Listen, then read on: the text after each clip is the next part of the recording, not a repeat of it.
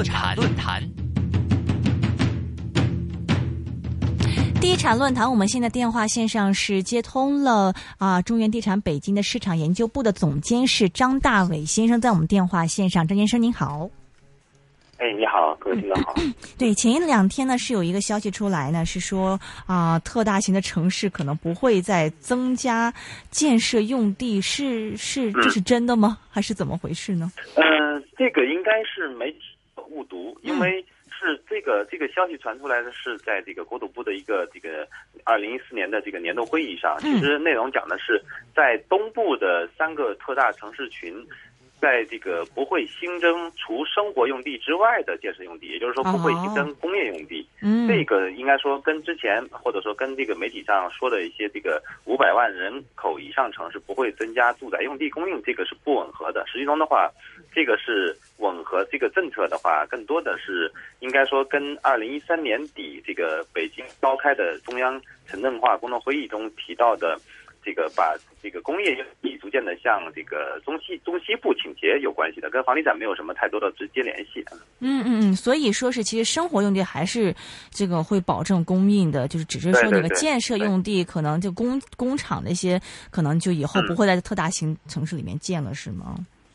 没错，没错，是的。嗯哼，那么说到北京的话，我看好像，呃，最近这个新年了嘛，新年过来以后，北京楼市似乎是没有出现开门红啊，好像这个成交也是不是相对低迷一些？是暂时的情况，还是说是？嗯嗯嗯，这个数据是这样的，从十二月份开始的话，北京的这个成交量就明显的萧条。嗯，这个不光新建住宅，二手房的成交量也是。这个应该说是今年这个二零一三年一月份以来的一个低点。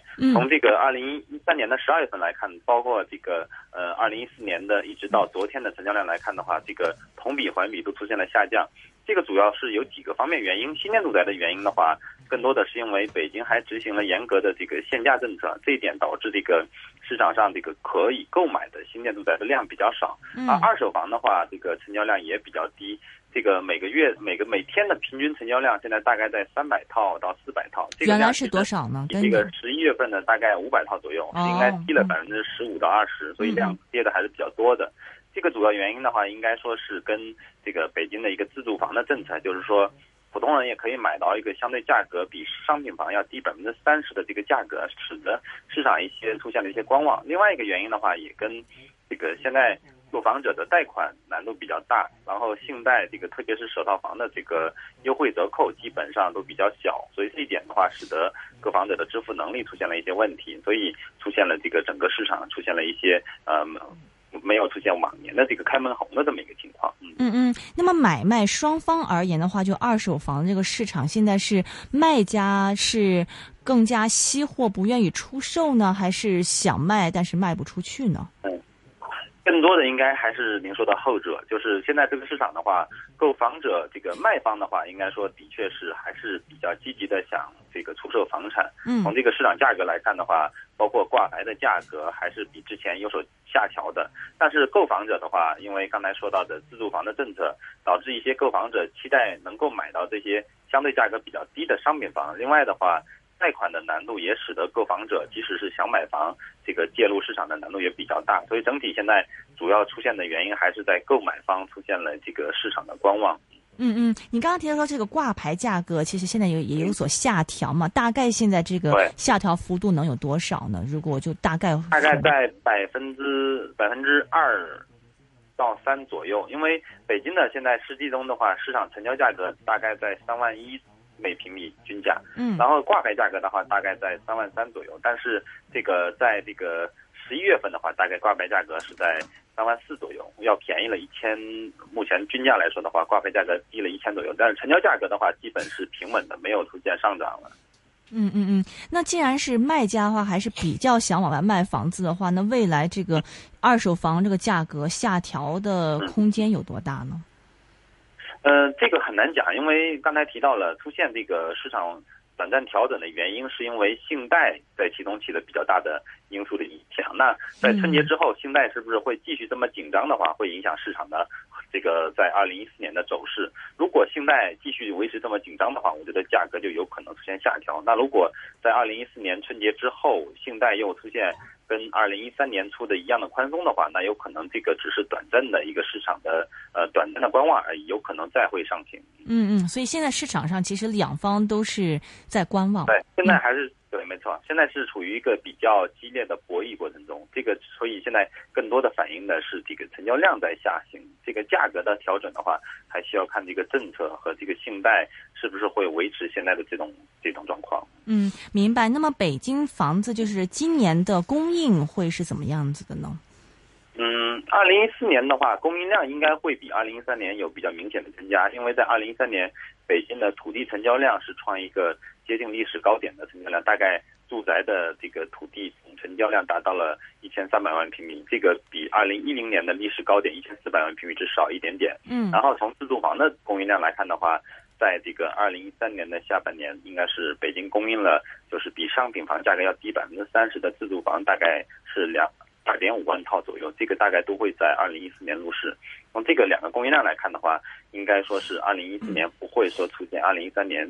这么紧迫的市场供需结构，所以这个价格的涨幅，我们可以预判到的是，肯定不会说像延续二零一三年的这种上涨幅度。嗯，那么自住房还有商品房这个大概的这个市场这个比例是什么样子的？自住房它其实是跟商品房现在的购买的这个呃购买的人群是一样的，但是自住房的话是需要经过摇号然后确认购买资格的。商品房的话，现在应该说。这个北京的供需结构还是比较紧张的，但是对于很多购房者来说的话，他有可能已经因为信贷的紧张啊等等，他的支付能力出现了一些问题，所以有可能会等待这个自住房。那这样这个市场就会出现一定程度的观望。那这样供需结构就出现了一个变化的话，对价格的这个走势就会影响比较大。是，我是说自住房在这个供应在整体的这个新屋供应里面是占很大一部分吗？哦，比例啊，嗯，这个比例的话，就刚才我也提到了，在。二零一三年的这个下半年，北京自住房的土地供应大概是二点五万套。嗯，这个量的话，呃，按照北京市政府公布的计划，在二零一四年还会有五万套的供应。那这样加起来大概是七到八万套。这个量的话，能够占到二零一四年的市场成交的大概百分之二十到三十。嗯嗯嗯嗯。那么现在其实这个自住房，呃，我记得没错的话，之前已经有有一些已经是开始出售了嘛。那么目前出售的一个没有没有。是这样的，嗯，那个并没有出售，只是开始预申请。它这个真实的出售的话，大概需要在二零一四年的春节之后了。这个这是只是第一个项目，后续比较多的项目集中大概会在二零一四年的六七月份左右开始签约出售。嗯嗯，那既然有这么多的这个自住房的一个项目的话，嗯，会不会对北京的这个楼市构成蛮大一个压力啊？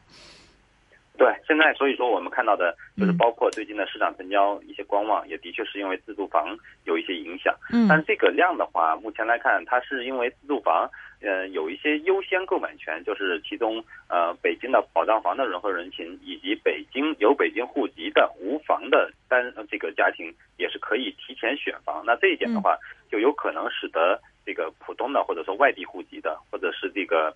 北京已经有一套房子的这种想再改善型的这种客户的，有可能是轮候不到保障房呃自住房。那在这种情况下的话，有可能对这个市场的影响就没有咱们看到的这个比例这么大。嗯，所以总体而言，您觉得是北京的商品房这一块的话，投资我们现在是是要谨慎一些，是吗？